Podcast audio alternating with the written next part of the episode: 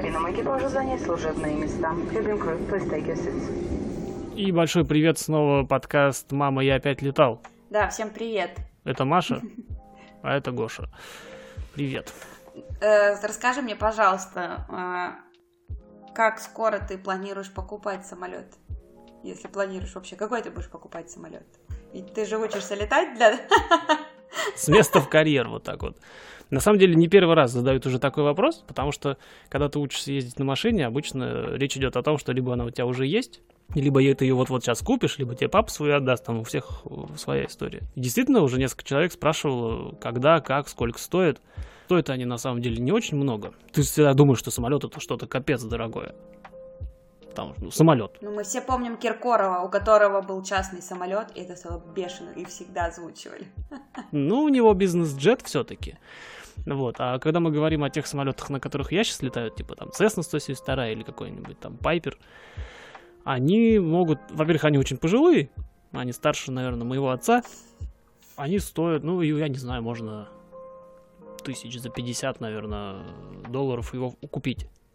Э, это, конечно, кажется много, но, например, джип мой, который я, кстати, тоже не покупал, об этом можно тоже поговорить отдельно, он что-то около 32 стоил. Uh-huh. То есть фактически самолет, если такой небольшой самолетик на 4 человека, uh-huh. два пассажира и два вот этих вот. Один из них тоже может быть пассажиром, да, те, кто впереди сидят за штурвалами, он стоит примерно как хорошая машина. На новые, наверное, даже, ну, новые будут сильно дороже стоить, там тоже можно всякие кредиты и лизы. А вот эти вот старенькие, они тоже, они постоянно продаются, есть свои доски, где люди продают самолеты. Это не обалдеть денег, да, то есть ты реально можешь выделить себе какие-то средства, купить его и летать на здоровье. Но тут проблема заключается в другом, что ты его должен еще обслуживать постоянно. Постоянно его... Где-то хранить? Хранить, кстати, не так дорого, там что-то около сотни долларов в месяц, но тем не менее, да, это тоже деньги. 1200 в год. Они добавляются, да, то есть тысяча с хвостом в год. И плюс ко всему ты должен постоянно подтверждать его летную годность. Причем неважно, э, я сейчас цены называю, называю для штатов, естественно, потому что у меня на слуху, но все те же процессы с э, соответствующими ценами, может быть, даже ниже, хотя авиация, как практика показывает, она стоит примерно одинаково, что у нас, что в России, и это тоже, наверное, тема для отдельного разговора по поводу доступности гражданской малой авиации в России. Цены сравнимы, и цены на обслуживание, цены на аттестацию воздушного судна на летную годность, они сравнимы, и ты все это дело все равно в любом случае будешь платить ежегодно, а обслуживание самолета производится каждые 100 мотор-часов, да, то есть не по времени 100 часов, и ты пошел его обслуживать, вот мотор у тебя накрутил 100 часов, и ты его везешь к механикам, и за это ты тоже платишь, естественно. И отвечая на вопрос коротко, нет, я не собираюсь покупать себе малый, малый самолет. Потому что это невыгодно, это дорого. Угу. По крайней мере, пока. А какие планы? Вот ты, например, получил удостоверение пилота, и что дальше? Ну вот в плане того, что у тебя уже нет учебного, наверное, получается, да, самолета, на котором ты можешь летать. А на чем ты будешь тогда летать? И навык же надо как-то будет, э, не знаю, отрабатывать. Ну, как-то за захочется же летать дальше, явно. Иначе зачем? Начну отвечать с конца. Навык, конечно, нужно будет отрабатывать, потому что человек, который налетал 40 часов, да, опять же, мы проводим аналогии с автомобилями, и когда ты пойдешь наконец получать права, ты поймешь, что тебе, я не помню сколько часов, по-моему, тоже, кстати, 40 в России, я не помню, я сдавал 5 лет назад, поэтому я не помню то необходимое количество часов, которые тебе нужно сдать на права на автомобиль, они достаточно для того, чтобы ты поехал и сдал, да, вот этот самый зачет, но они их недостаточно для того, чтобы ты ездил. Ну да. То же самое, лететь и летать, это большая разница. Соответственно, навык действительно нужно будет э, нарабатывать. Плюс ко всему, если я иду дальше, а это мы опять же обсудим обязательно, то мне нужно набрать не 40 и не 60 часов, а uh-huh. полторы тысячи. И вот тут начинается уже веселье. Понятно, что это разные типы самолетов, это разные программы обучения, но часть этих часов, естественно, нужно будет набирать на мало. И тут люди идут разными путями. Некоторые, ну, можно сказать, кардинально подходят, и в долгосрочной перспективе они даже выигрывают в деньгах. Они покупают реально самолет, uh-huh на обучение. В итоге они, с одной стороны, вроде как его должны купить и содержать, с другой стороны, они не платят за аренду. Каждый раз я плачу чуть меньше чуть меньше сотни долларов за полетный час. Еще раз, очень дорого учиться. Очень дорого, и мне нужно было решиться на это в свое время. Если ты, и то это, если ты член там клуба. Э, Я вступил, то есть я еще в год плачу немножечко, там в месяц получается чуть-чуть. Ты платишь клубу за то, чтобы меньше платить потом за аренду самолетов. Ну, типа клубный сбор, который дает тебе какие-то привилегии потом в перспективе, когда ты, потому что ты в нем состоишь. Привилегии в основном две. Во-первых, чуть ниже цена аренды. Мгм. Это будет тебе явно выгодно, если ты будешь летать, допустим, каждый день. А во-вторых, они тебя знают. То есть это, этот клуб, это, собственно, клуб при моей авиашколе, они знают, кто ты такой, и они не будут тебя там проверять, допустим, да. То есть, если у них есть какие-то сомнения, они возьмут твоего инструктора и спросят, а можно ему самолет давать или нельзя. Ну и плюс ко всему, ты у них отучился, у, у их же инструкторов проходил, ты сдаешь э, промежуточные зачеты другому инструктору, не тому, у которого ты учился. То есть тебя знает там много людей. И ты в этом клубе крутишься, ты вот эти взносы еще платишь, и тебе дешевле снимать самолет. Потому что если ты хочешь снять самолет в соседнем клубе, Мгм. тут же, на этом же аэродроме, скорее всего, почему ты уже летаешь, у тебя уже есть там сертификат там, частного, например, пилота или коммерческого, но, скорее всего, если ты просто хочешь э, арендовать у них самолет, тебя, скорее всего, посадят на этот самолет с инструктором, и около часа будут тебя еще проверять, что ты действительно ле- летающий. Мгм. То есть сертификат не всегда означает, что тебе дадут самолет. Вот такая вот ситуация. Поэтому люди покупают самолет, э, экономят на вот этом всем, и потом, э, когда отучиваются, например, продают его. Мгм. Почему они так делают? Потому что очень э, важно понимать, что ты, в отличие от машины, например, хотя машина это тоже спорный вопрос, повод для обсуждения, с точки зрения самолета, здесь явно работает правило, что тебе нужно покупать самолет одного, одному себе, себе, чтобы самому одному летать, только тогда, когда ты на нем зарабатываешь. Если ты на нем летаешь для того, чтобы там, не знаю, делать фотографии сверху, их продавать, если ты там устроился в какую-нибудь фирму, я сейчас реальные способы работы пилотов пере- перечисляю. Если ты устроился в фирму для того, чтобы обследовать, обследовать удаленные э, там электролинии, да, вот эти вот электропередач, там стойки осматривают. Они реально летают вокруг них вот так вот кругами и осматривают там качество. Есть какие-то проблемы, репортят, там выезжают бригады, чинят. Там, не знаю, фермы э, с- а, таким же образом, да, осматривают, чтобы там зе- земля в порядке была. Кто-то поля опрыскивает э, всякими химикатами, потому что это быстрее и круче, чем на тракторе. Опять же, да, разные бывают степени доступности тех же самых полей, туда фиг что доставишь, например. М, Кто-то там за пожарами следит, кто-то еще что-то делает. То есть есть какие-то фирмы, они, пилоты эти получают не обалдеть какие деньги. Ну, по крайней мере, на жизнь и на содержание самолета этого будет хватать. Если ты зарабатываешь на самолете, ты его покупаешь. Если нет, то, скорее всего, не надо, потому что это будет просто трата. Но больше машина-то у меня, например, стоит э, большую часть времени э, припаркованная. Ест деньги, по большому счету, да, потому что ее надо обслуживать. Нахлебница. Она у меня в лизе, периодически... Ну да, да, да, да, да, я постоянно за нее плачу. А зарабатывать я на джипе на своем не смогу, потому что он бензина больше сожрет, чем я, например, доставлю, не знаю, еды или перевезу пассажиров. Потому что жрет он как не в себя, 3,6 литров. Но я его не для этого покупал, он, собственно, для прикола. А, самолет будет жрать еще больше. Вот. Люди поступают еще интереснее. На самом деле они берут самолет, покупают, ну, допустим, скажем, на четверых. Мгм. Причем эта практика, я недавно об этом сам узнал, эта практика распространена как здесь, так и в России, потому что, опять же, да, в России самолет при той же цене получается дороже. Я думаю, не нужно объяснять, почему.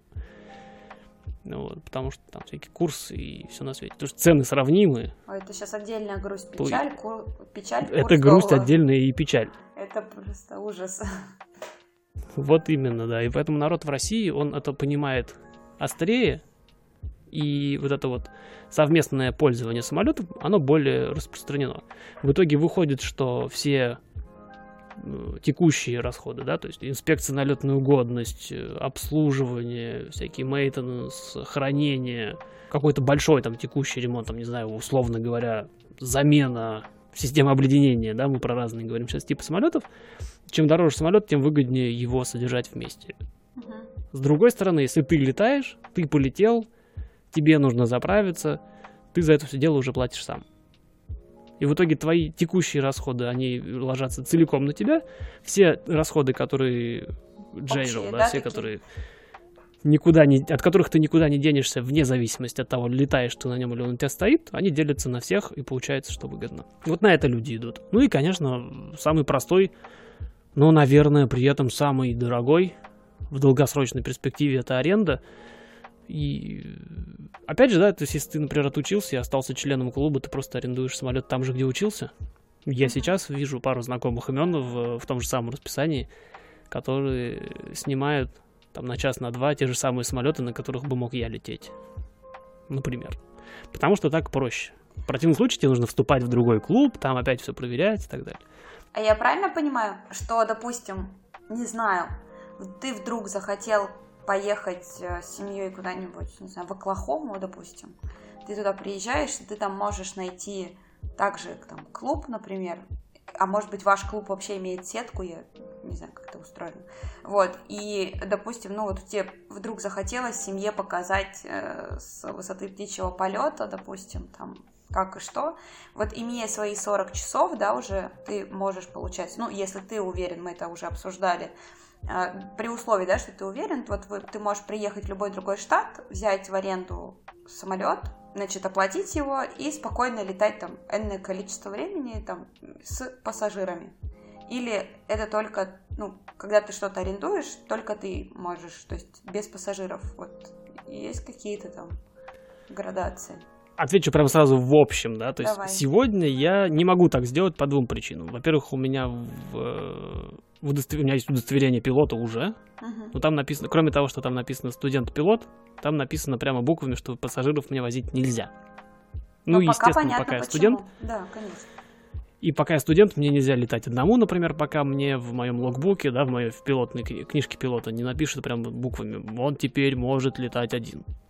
Ну, понятно, ты студент, у тебя куча ограничений, еще из тех, которых я сейчас не упомянул. Так что нет. Как только ты отлетал вот эти часы и сдал свой чекрайд, и реально получил удостоверение частного пилота, формально ты можешь сесть в любой самолет и полететь. Здесь, в Огайо, в Колорадо, неважно абсолютно, в соседнем городе. Мгм. Но, опять же, мы здесь упираемся в то же самое, о чем мы только что говорили. Любой арендодатель самолета тебе, несмотря на все твои страховки и так далее, он прежде всего заботится о двух вещах. Во-первых, чтобы ты вернулся, а во-вторых, чтобы самолет тоже целый вернулся. И поэтому они оставляют за собой право и тщательно ими пользуются это- этим правом. э, Сначала, чтобы ты полетал с инструктором. Иногда достаточно 15 минут, садишься обратно, высаживаешь инструктора и летишь дальше уже по своим делам. Иногда более дотошно, прям реально хотят отлетать с тобой час и после этого сказать, как у тебя дела. Это нормально, это понятно, э, напрягает только одна проблема, что вот этот час ты его оплачиваешь. А, И ты оплачиваешь не только аренду самолета, но и час вот этого инструктора. И получается, что дорого. Но формально, да. И чем больше у тебя часов, тем меньше у тебя вот таких проверок. Причем более того, я видел, э, ну это опять же в Ютубе, сам, естественно, я не сталкивался, да, но опять же я в силу понятных причин, я чуть больше смотрю подобного рода роликов, и я видел, что люди прилетали там, допустим, из, э, по-моему, из Украины. А, Ну, ты неважно, про да, Птушкина, от- наверное, наш- смотрел про Швейцарию, где... э, Нет, Блогер, нет, нет? я смотрел не Птушкина, не про Швейцарию. Другой дядька э, прилетал в Лос-Анджелес, а, и они как раз-таки хотели полетать над Лос-Анджелесом и посмотреть, что там происходит. Причем на достаточно крутом, дорогом самолетике. Такой почти бизнес-джет. И вот прежде чем их отпустили, им дали самолет, их реально заставили пролететь над тем же самым Лос-Анджелесом, э, но с инструктором. Слушай, ты Вот, же поэтому- можешь вот что делать. Ты можешь такой говоришь, ребята, друзья, ну такой, у тебя уже все в порядке. Хотите, я вас покатаю? Троих ты И можешь. катают люди, да? Да, ты можешь троих, ты говоришь, У меня но... есть знакомый, который реально катает, правда, Не, ну просто ты пока с говоришь, переменным успехом, но он тоже только отучился. Просто ты говоришь о том, что, ребята, хотите, я вас покатаю? Все такие, да, конечно, Гош, покатай нас. А, а ты такой, круто, пилим на четверых. Вот, и вместе с инструктором даже, если тебе придется там серии, просто закладываешь два часа сразу. И все. И такой, супер. Формально да, единственное, там нужно как-то это под ковром решать, потому что Ну, как? там, Конечно. смотря кто как посмотрит, почему, потому что вот частный пилот, да, я получу первое м, удостоверение именно частного пилота, Мгм. частный пилот ни в какой форме не может получать деньги за то, что он летает. Блин, И поэтому но- аренд... с- сам- Как? частный, частный пилот ни в какой форме не может получать деньги за то, что он полетел. И поэтому я прихожу и говорю, дайте мне, пожалуйста, самолет, вот вам там за два часа до Так 200 это само хвостом долларов». собой. Это как в ресторане. Типа, ребят, я за всех заплачу, а вы скинетесь. Это не, это не запрещено, но формально это, этого делать, естественно, нельзя, но никто проверить ни в коем случае не сможет, да, то есть, то есть я прихожу, беру самолет на себя, потом мы там скинулись. И так люди действительно делают, потому что это, с одной стороны, мне практика, мне как условному пилоту, а не мне как, не мне лично пока что, да, Ну да. а с другой стороны, народу развлечения, ну, Да. кто не боится летать. Да, это впечатление. Но для и- этого ты должен уже уверенно летать, Да. чтобы не пугать народ, а показывать им Golden Gate Bridge, например. Да, круто, мне кажется. Я не знаю, можно летать над Golden Gate Bridge? Не знаю. Я тоже не знаю, надо будет карты посмотреть. А у вас Ну, там вот. разметочка? Нет, это естественно, это распространено. Где можно... Что, прости? Разметка, где можно, где нельзя летать? О, я сейчас возьму прямо ручку и отдельно помечу еще и эту тему. Пиши. Э, Мы на самом деле еще не проходили. Ну да, летать можно не везде, это, говорю, еще отдельная большая тема для Ну, обсуждения. хорошо. Прям так пишу про карты и Слушай, ну я бы реально предлагала друзьям таким, либо, знаешь, да я и буду. тут можно, типа, недоброжелателям тоже, типа, от кого готов, если что, избавиться, вот, вот этих зову. Типа, ребят, не хотите... Не, ну у меня же тоже парашюта нет. Это, кстати, э, у меня тоже была мысль а, по поводу безопасности, там, катапультирования и, ну, ну, мало ли каких-то, да, вот этих вещей, которые, по крайней мере, в фильмах иногда это эффектно выглядит, все. Тоже обсудим потом обязательно. Э, У гражданских пилотов нету ни катапульт, ни, ни парашютов, поэтому отчасти поэтому мы тщательно отрабатываем всякие нештатные ситуации. А если так в затравочку бросить, Ну, давай. чтобы людям потом тоже было... Чтобы люди потом искали следующие эпизоды, да? Есть э, самолеты, у которых э, встроенные есть парашюты. То есть вместо того, что вот мы отрабатывали, я тоже рассказывал за кадром, э, мы отрабатывали отказ двигателя, когда мы очень так медленно пролетели над аэродромом небольшим. Это было очень интересно. Можете перейти, кстати, почитать, если найдете где. Вот. А они могут сделать то же самое практически над любой поверхностью. Они полностью... э, Я забыл, какая это модель самолета. Они полностью э, снижают скорость до критической, практически до сваливания. И на этой малой скорости реально выпускают. Там такая большая красная ручка над головой у пилота. Он ее дергает, и выпускается выламывает две панели на крыше сзади. И раскрывается парашют над самолетом, после чего самолет благополучно в, больш- в большинстве случаев э, садится на землю. Потому что, чтобы обычный самолет так посадить мягко, тебе нужно реально постараться. Но э, с обратной стороны выпуск такого парашюта стоит... Чё, там же потом все обратно нужно новую систему ставить. Я думаю, что тысяч 10-15 долларов минимум. Мгм. С другой стороны, самолет, скорее всего, сломает шасси. Почти гарантированно. Но не сломается сам и не сломает тебя. Мгм. Поэтому я думаю, это достаточно. Это Хорошая нормальная плата. Плюс ко всему, как правило, если ты арендуешь самолет, и уж тем более, если это твой самолет, как правило, страховка это дело покроет. Ты же не просто так его дернул. Скорее всего, что-то случ- случилось, и и сама по себе ситуация аварийная уже. Это, ну, это да, это да. А, слушай, ну, на самом деле, это больше, знаешь, на что может быть похоже? Ты можешь такой, допустим, у тебя личный такой, а, господи, парашют, и как, а, знаешь, напрягаешься всегда в обычных самолетах, потому что у тебя просто ремень, пристегиваешься как пассажир. А когда вы взлетаете, ты вот, особенно если ты сидишь впереди и видишь стюардесс, и ты офигеваешь. Они, короче, у них тут крест-накрест, здесь застегнулись, тут, да, все это дело на- надели на себя, там, как бы, и ты такой думаешь, я чего-то не знаю? Или что? Или как бы в чем дело? Почему они там полностью, не знаю, чуть ли не привязаны к, к этим вот к сиденьям, причем такие сиденья какие-то отдельные, они по-другому выглядят вообще. Вот. Это на самом деле смесь. Я понимаю, о чем ты говоришь, это на И самом деле смесь маркетинга. Это смесь маркетинга и безопасности. Я могу объяснить почему. С одной стороны, э, вот эти вот бортпроводники, на самом деле, они называются. Ну да. Ну, стюардесса красивое слово. Ну да, ну оно, собственно, оно же и вводит в заблуждение, да, когда мы говорим про стюардов, это кто-то, кто обслуживает людей. А это их э, примерно пятая в очереди обязанность на борту. Главная задача любого бортпроводника в самолете – это обеспечить эвакуацию. Обеспечить безопасность и обеспечить в случае аварии эвакуацию – это единственное и главное назначение. Ну и подготовить салон к полету, собственно, это уже вторая очередь, да, то есть чтобы самолет, салон самолета был готов к полету и потом э, готов к тому, чтобы выгружать людей при посадке, потому что там даже у дверей есть два режима работы. И когда э, главный бортпроводник говорит в салоне режим дверей armed, это значит, что если ты потом откроешь эту дверь, у тебя надуется плод. Ну, этот самый... Я поняла, э, трамплин вот этот, который... Ой, или как он? Ну, да, вот эта горка красивая, по которой все потом Блин, скатываются. какое у него слово-то? Трап. И это задача, собственно, бортпроводников, чтобы приводить режим этих дверей и так далее. Потому что пилот этим заниматься не будет, а все это производится вручную. Трап. Надувной трап. Вот, прости, что... Вспомнила.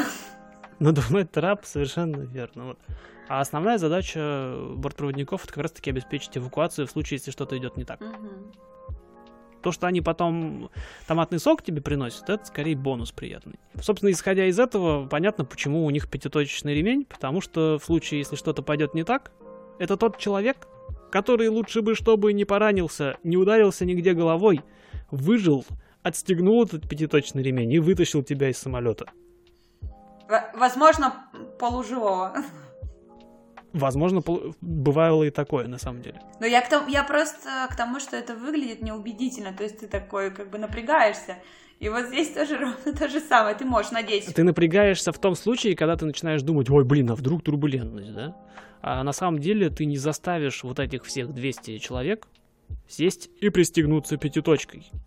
Почему? Потому что они трехточкой не могут все... А, дву, там, даже, там, даже не как в автомобиле, там же вообще Да, ремень да. двухточечный. Не все его пристегивают. А ты представляешь на взлете? Говорит, а теперь застегните ваши ремни. И все начинают вот это вот все на себя надевать. Да народ с ума сойдет. И это на самом деле очень важно. Почему? Потому что, э, например, отвлечемся от ремней. Самое безопасное расположение кресел в самолете, оно спинкой вперед. Мгм. По понятным причинам. Потому что если что-то идет не так, самолет начинает все-таки крениться вперед. И если вот этот удар совсем удар-то понятно, там уже всем все равно, да, если жесткая посадка происходит, то есть этот удар весь придется тебе на спинку, и ты спиной просто э, распределишься по креслу и, скорее всего, не получишь серьезных повреждений. Мгм. Но люди не хотят летать спиной вперед. М. Ставились такие опыты, люди не хотят, они хотят лететь лицом вперед. Многих укачивает даже, когда наоборот. Многих у кого-то укачивает, кто-то просто не хочет и так далее. Примерно по той же причине, например, жесткость конструкции самолета нарочно снижается наличием в самолете иллюминаторов. М. Самолет был бы гораздо более крепким, если бы этих иллюминаторов не было. Но люди почему-то не хотят лететь вот в этой вот в алюминиевой трубе. То же самое с пятиточечными ремнями. Стюардесса, да, вот она сядет, пристегнется и понимает почему. Вася Пупкин не хочет. А его сын, 14-летний, тем более не хочет. Понимаешь, в чем дело? Поэтому здесь, здесь вот такая вот ситуация. И при этом примерно по этим же причинам у пассажиров нету парашютов Мгм. Потому что люди на земле не могут оперативно покинуть самолет. Люди при приводнениях начинают надувать спас-жилеты внутри салона и потом не могут выйти в дверь. Понимаешь, в чем дело? А ты теперь представь, что у тебя парашют, он у тебя где? Он на тебе сразу надет? Или ты его из-под сиденья достаешь? И ты все вот эти вот 15 лямок должна застегнуть еще успеть. Это невозможно, к сожалению. И все те, кто пишет, а я постоянно сталкиваюсь с этим вопросом, не мне адресованным, а в принципе в интернете, почему для безопасности не, не дают парашюты. Потому что они никому не помогут, к сожалению. И надобятся они крайне редко. То есть их и дорого, и бессмысленно. Вот такой вот бонус в конце выпуска про безопасность и... А, Верьте в чудеса и а, в Вселенную, что она вас любит и не даст вам умереть. А, Я бы на самом деле верил в профессионализм пилотов, которые, прежде всего, самое главное, самое главное качество пилотов вашего, вашего самолета, в котором вы летите, это то, что они тоже очень хотят домой. Да, и желательно, что они хотят домой, но при этом выспались и чувствуют себя потрясающе. Тут как бы... Они хотят домой и знают, как туда попасть. Да. И вас заодно с собой увезут туда же, собственно. Так что вот это единственное, на что стоит уп- уповать в самолетах. Ну а по поводу основного вопроса, покупки, не покупки, э, тут примерно то же самое с машиной. Ты должен покупать машину, если она тебе нужна. Мгм.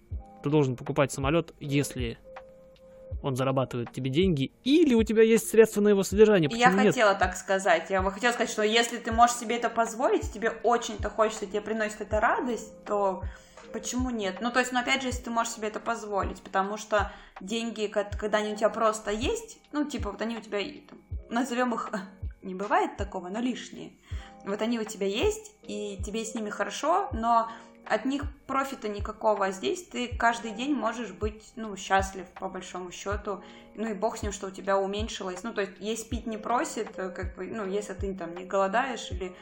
Еще вопрос приоритетов, конечно, в том числе, то есть кто-то, может быть, действительно настолько просто хочет летать, например, что он не покупает себе, не знаю, тачку, он там ездит на общественном транспорте, или он старается вообще минимально тратить, но вот у него есть такой вот, такая любовь, назовем это так.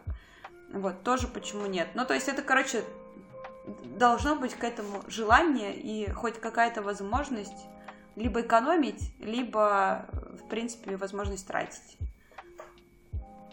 Ну, либо зарабатывать Да. на самолете. Согласен абсолютно. А в моем конкретном случае я не собираюсь пока, по крайней мере, э, покупать э, даже в складчину с кем-то Мгм. самолет, потому что в моем случае это не последний шаг. Мгм. Это первый. То есть лицензия частного пилота, и мы это тоже будем обязательно обсуждать. В моем случае это промежуточный этап. Первый шаг на пути к тому, чтобы стать пилотом линейным. А, Если ты работаешь пилотом, Мгм. по большому счету летать дополнительно тебе некогда, наверное. Хотя, может, я ошибаюсь. То есть на данном этапе мне самолет просто банально не нужен. Я уже я не говорю о том, что это капец дорого. Ну да. Просто не нужен. Вот он, вот, собственно, короткий, короткий ответ на полчаса по поводу того, стоит ли покупать самолет. Как обычно, выводы вы все делаете сами, потому что дело, дело ваше. Хотите купить самолет, купите его. Хотите покупать, покупайте. Не хотите покупать, не покупайте. Ну, конечно, Киркоров был прав. Если хочешь идти, иди. Вот тут то же самое. Киркоров покупает самолет, потому что самолет работает на Киркорова. Он, он покупает его не для себя. Он на нем реально будет потом перемещаться, и от скорости его перемещения часто зависит то, сколько ему капнет. Поэтому, плюс ко всему, он же не сам будет на нем летать, его будут возить, скорее всего.